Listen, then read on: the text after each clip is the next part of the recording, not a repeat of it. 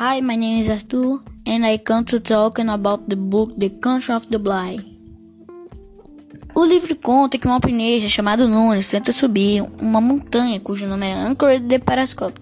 Ele começa a escalar, até que ele escorrega e cai no outro lado da montanha.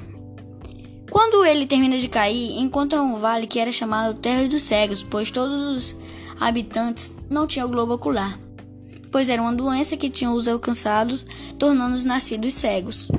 Quando ele chega, ele avista casas sem janelas e uma rede de caminhos, tudo rodeado por lances. Quando Nunes percebe que todos eram cegos, começa a lembrar do provérbio: Na terra dos cegos, a on man é rei.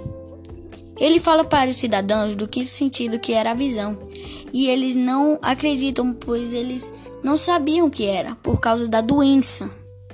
Ele é chamado para trabalhar para um aldeão, qual o nome era Jacob. Ele se apaixona pela filha de Jacob, Medicina Sarote. Nunes lentamente tenta ensiná-la sobre a visão. Passou um tempo e Nunes pede sua mãe em casamento. Os anciãos rejeita seu pedido devido aos seus globos oculares, que eram considerados uma doença para eles. O médico da aldeia sugere uma cirurgia no dia seguinte para remo a remoção de seus olhos.